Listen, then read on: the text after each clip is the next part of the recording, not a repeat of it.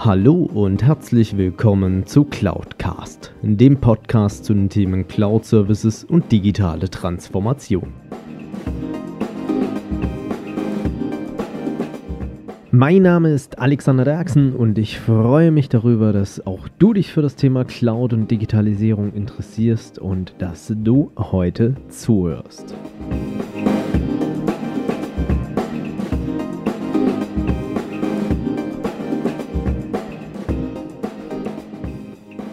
Ja, hallo zusammen. Und heute geht es weiter mit dem Teil 4 des Interviews mit Felix Süllmann-Faul. Daher, ähm, wir sprechen heute, wie ihr sicherlich schon im Titel gesehen habt, über die politische Sichtweise und auch über die etwas kritischeren Themen. Unter anderem auch im Punkto, wie reagiert die Politik auf die Digitalisierung, beziehungsweise auch gerade im Punkto auf die sozialen Netzwerke, weil die ja unter anderem auch einer der starken Kerntreiber in der Digitalisierung sind. Deswegen seid extrem drauf gespannt. Äh, es sind wieder knapp 20 Minuten diese Folge und hört unbedingt rein. Und nächste Woche ist dann der große Abschluss der Interviewreihe mit Felix Süllmann-Faul.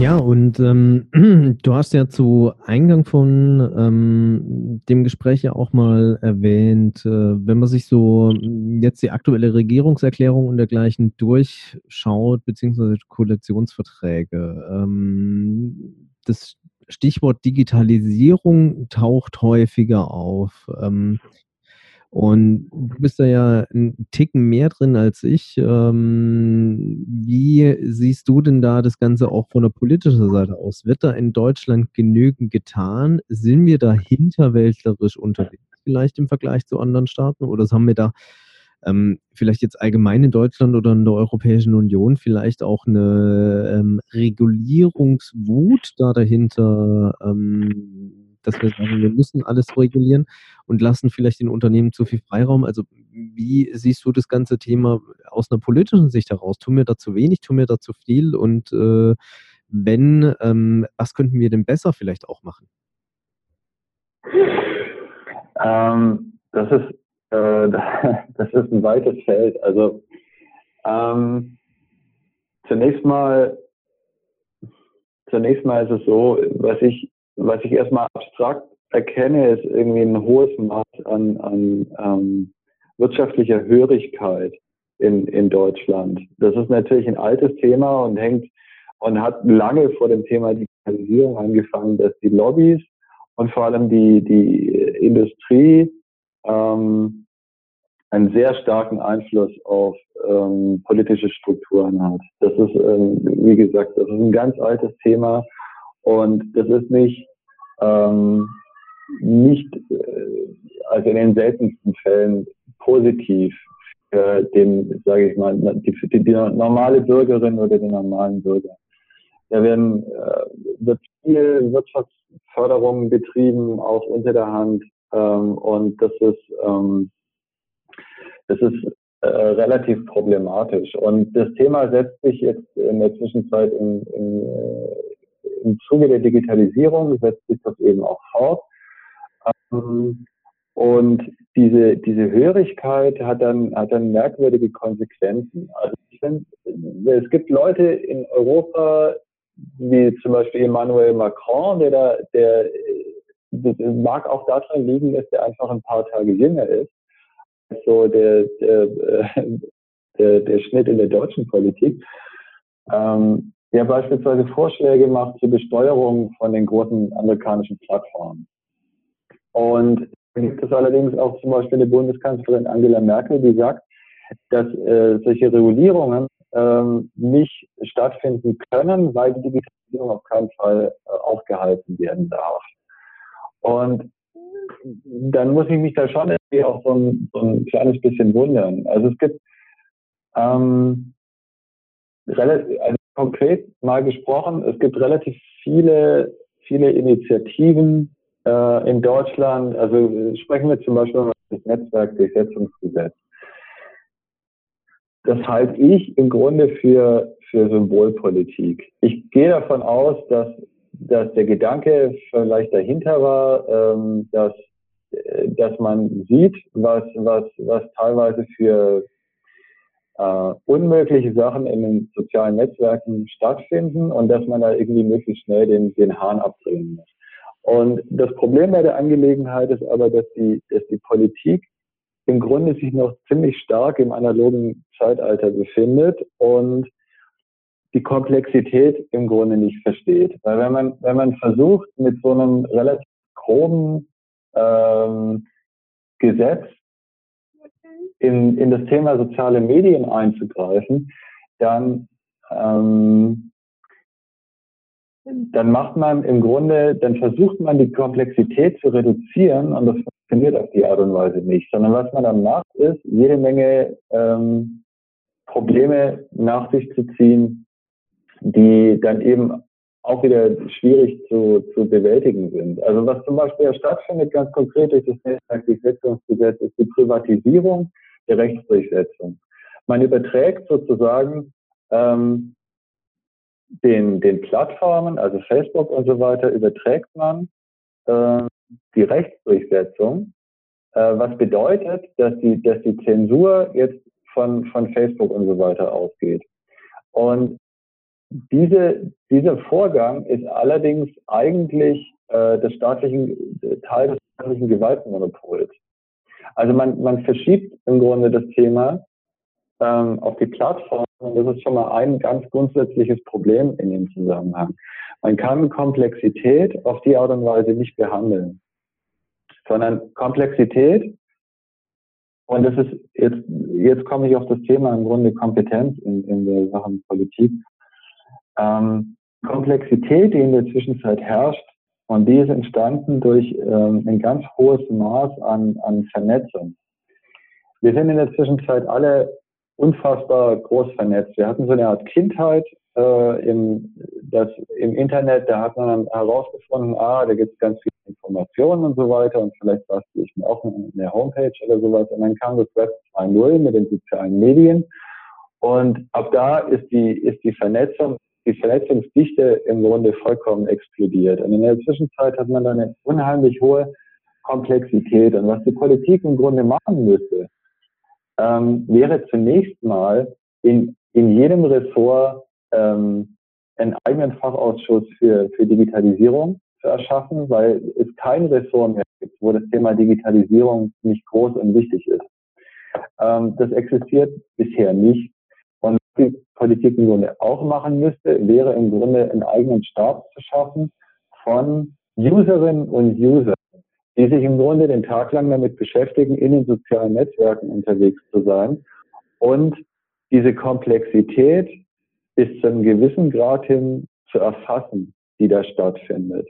Wenn man versucht, das Thema von oben herab in Hierarchien zu lösen, funktioniert das Thema nicht sondern die Politik muss zu einem gewissen Grad hin begreifen, dass ihr, dass die, die, dass eine Machtverschiebung stattgefunden hat. Ähm, durch die, durch die sozialen Medien und durch, durch die Digitalisierung auch. Es wird heute sehr viel mehr erwartet, Autoritäten äh, sich, sich auf Basis von, von, von Kompetenz ähm, äh, auf Basis von, von, von ähm, Kompetenz berechtigt sehen. Ähm, Moment, das muss ich nochmal anders formulieren. Ähm, Ein Thema, wir schneiden. Es wird heute sehr, ja, okay. Ähm, hm. Nein, passt schon. Ähm, du warst bei den Kompetenzträgern irgendwie? Ja. Ja, also es, wird heute sehr viel mehr erwartet, dass, dass ähm, also hm, nochmal so. Hierarchische Stufen werden in der Zwischenzeit ähm, deutlich mehr hinterfragt und ähm, was, was die Politik im Grunde machen muss, ist einen Stab zu erstellen von Userinnen und User, die den Tag lang im Grunde nichts anderes machen, als in den sozialen Medien äh, unterwegs zu sein und sich, und sich anzuschauen, was die Leute eigentlich tatsächlich interessiert, über was diskutiert. Das ist ein, ein, ein wichtiges Thema. Die Politik muss verstehen, dass bis zu einem gewissen Grad hin sie die Macht eingebüßt hat ähm, durch die starke Vernetzungsdichte, die wir heute vorliegen haben und dass jeder im Grunde öffentlich irgendwas sagen kann, was, was vorher eben im Grunde nicht der Fall ist. Das ist ja im Grunde ein neuer, ein neuer Zustand in unserer Gesellschaft, was vorher noch nie der Fall war, dass, dass wir, dass jeder im Grunde eine Stimme hat und dass wir umgeben sind von unfassbar vielen Stimmen. Das hat es zu keinem Zeitpunkt vorher gegeben. Und da sind natürlich Ebenen wie Politik beispielsweise, ähm, werden da, ich sage nicht weniger wichtig, aber büßen im Grunde Macht ein. Und was die Politik verstehen muss, ist, dass dieser Zustand gekommen ist. Und deswegen man sich selber in den sozialen Netzwerken eben mitbewegen muss, mit dem Fluss gehen muss. Und das Thema nicht äh, radikal durch, durch, ein einfaches, durch ein einfaches Gesetz erledigt werden kann, sondern man diese, man kann diese Komplexität im Grunde nur verstehen, indem man sich mit der, mit der äh, Komplexität mitbewegt. Das ist im Grunde das Beste, in, also ähm, Instinkte zu entwickeln. Aber das ist natürlich für einen einzelnen, für einen einzelnen Politiker viel zu viel verlangt. Und deswegen sage ich, es müsste so einen Stab geben, der sich den Tag lang durch die äh, sozialen Netzwerke äh, bewegt, äh, schaut, was, was bewegt die Leute eigentlich tatsächlich, über was wir diskutiert. Und die zweite Aufgabe für diesen Staat ist, für diesen Stab ist, ähm, sich zu beteiligen in den in, in so verhärteten in so verhärteten Diskussionen. Und zwar das Problem bei der Angelegenheit ist, es gibt eine ganz große stille Masse, die immer nur liest, aber sich nicht beteiligt. Und diese Leute müssen angesprochen werden. Die müssen mit, also mitgenommen werden in diesen Diskussionen. Und dann müsste es im Grunde was geben, ein Anteil dieses Stabes müsste im Grunde mit, mit Faktenwissen in, in verhärtete Diskussionen rein, reingehen, um äh, die stille Masse im Grunde darüber zu informieren, dass, äh, keine Ahnung, hier, äh, also ich solche Diskussionen wie, ach, die, die, die Ausländer nehmen uns die, die, die Jobs weg oder sowas. Dass es, ähm, dass es auf keinerlei Faktenwissen basiert, um, sondern dass es einfach, dass es einfach äh, diskriminierender, diskriminierender Quatsch ist, der da verteilt wird. Hm, ich glaube, kann man da dann auch ein Stück weit sagen, dass, ähm, also natürlich einmal die Kontrolle von den sozialen Medien bzw. sozialen Netzwerken. Ähm, ich bin da bei dir, da hat man sicherlich äh, vieles irgendwie falsch gemacht. Ähm, aber ähm, könnte man dann unterm Strich vielleicht sagen, dass äh, man dort eher die Macht an den Algorithmus abgegeben hat, äh, beziehungsweise diejenigen, die die Algorithmen damals entwickelt haben? Weil ich denke mal, ähm, wenn sich jetzt äh, so ein Politiker irgendwie auf Facebook oder dergleichen anmeldet und ähm, dort dann halt seine verschiedenen Channels abonniert oder dergleichen, der kriegt ja dann durch den Algorithmus, der ja da dahinter steckt, ja eigentlich auch nur Sachen angezeigt, die für ihn relevant sein könnten, beziehungsweise sind. Da hängt ja auch viel ähm, mhm. dann schon in Richtung KI reingeht, dann damit dahinter zusammen. Und ähm, ich glaube, das ist auch, auch, so ein bisschen der Punkt, dass dann dort die ähm, vielleicht auch ein oder anderen sozialkritischen Themen oder das ganze Thema Fake News, bei dem ja gar nicht auf dem Radar ist, weshalb er es dann auch gar nicht mitbekommt, ähm, weil er kriegt ja nur für sich zugeschnittenen Content, damit er möglichst lange, und da sind wir ja wieder auch schon ein Stück weit beim Thema Kapitalismus, ähm, auf der Plattform bleibt, damit dann die Plattform wieder entsprechend anpasst, angepasste Werbung an ihn als User zur Verfügung stellen kann. Ähm, mhm. Also vielleicht dann eher sogar der Punkt, dass man nicht ähm, so oberflächlich arbeiten dürfte mit, wir regulieren jetzt ein Facebook oder äh, ein Twitter oder dergleichen, sondern man müsste ja eigentlich hinken und müsste die Technik da dahinter regulieren? Oder wie siehst du das Ganze? Ähm, Ja, also deswegen hatte ich auch gerade gesagt, dieser Stab muss relativ groß sein, um äh, das Thema ähm, Algorithmisierung äh, bis zum gewissen Grad hin zu umgehen. Also und wie gesagt, das kann nicht Aufgabe eines einzelnen Politikers oder einer einzelnen Politikerin sein, sondern das ist eben auch Aufgabe dieses Stabes, äh, entsprechend ähm, die, die Informationen zu komprimieren und dann in die entsprechenden Ressorts äh, zu übergeben. Aber ähm, die, die Sache mit der Algorithmisierung und einer Regulierung dieses Themas oder, oder einer Offenlegung äh, dieser Algorithmen ähm, ist, ist im Grunde relativ schwierig. Also ich, ich denke, was, was, was die Welt sozusagen so ein bisschen mitgekriegt hat über diesen Cambridge Analytica äh, und, und Facebook, ist eben, dass ähm, Facebook oder insgesamt andere, andere ähm, soziale Medien ähm, dann, dass wir alle, dass wir alle oder alle Nutzer von, von sozialen Medien, wenn diese, wenn diese Plattform im Grunde darauf basiert, zu monetarisieren, ähm, dass wir als Menschen im Grunde eigentlich nicht zählen, sondern im Grunde nur, nur unsere, unsere Daten. Und ähm, es gibt ja in der Zwischenzeit diese, diese Initiative von einigen Leuten, die, die früher in, in Silicon Valley teilweise Facebook mitfinanziert haben oder, oder bei Google relativ weit oben mit dabei waren. Ähm, ich muss mal nachgucken, wie die heißen. Gleich. Ich finde es gerade nicht. Ähm, Wenn wir es eine Initiative einfach in den Shownotes nochmal.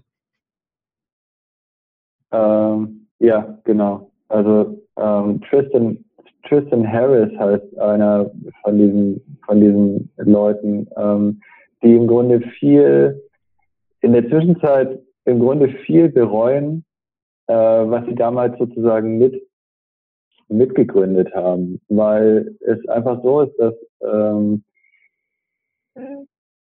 da auf, auf, auf Basis von, von, von ähm, ganz grundsätzlicher Psychologie viele Sachen entwickelt worden sind, unter anderem auch der, der Mensch, der den, der den Like-Button entwickelt hat oder erfunden hat bei Facebook, der ist ja auch Teil dieser, dieser Initiative. Und ähm, der offen zugibt, dass man sich damals im Grunde auf Basis von, von ganz basaler Psychologie um solche Sachen gekümmert hat, wie man die Leute möglichst abhängig macht mhm. von, von der Teilnahme an sozialen Medien. Und die das in der Zwischenzeit irgendwie ziemlich bereuen, äh, was sie damals sozusagen so auf die Welt losgelassen haben. Wenn euch diese Folge gefallen hat, dann hinterlasst mir doch gerne eine Bewertung bzw. eine Rezension auf iTunes. Damit schafft ihr es, dass dieser Podcast noch mehr Leute erreicht und mehr in die Sichtbarkeit kommt. Ansonsten natürlich auch gerne teilen und äh, weiterempfehlen oder besucht auch gerne meine Webseite unter www.cloud-cast.de, beides jeweils mit C geschrieben. Dort könnt ihr auch gerne mit mir in Kontakt treten, auch gerne mit Themenvorschlägen zum Podcast.